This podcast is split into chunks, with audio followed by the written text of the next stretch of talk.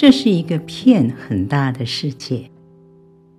过去我们一直被教导，Honesty is the best policy，诚实是上策。今天呢，诚实的人可能被人讥笑，认为是不聪明，甚至惹人讨厌，是不是很矛盾？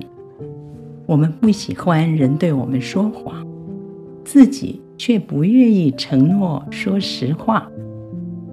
难怪现代人生活中充满了各样的疑虑。我们的眼光要放在哪里才能放心？谁能给我们不动摇的安全感呢？诗篇一百二十一篇，我要向山举目。我的帮助从何而来？我的帮助从造天地的耶和华而来，他必不叫你的脚摇动，保护你必不打盹，保护他的百姓也不打盹，也不睡觉。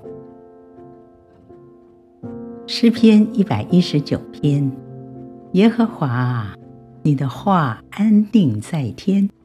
直到永远。耶稣说：“天地要废去，我的话却不能废去。”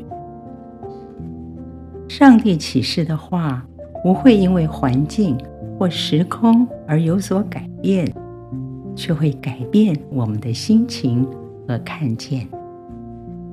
随时随刻，我们都有可靠的对象，他从不缺席。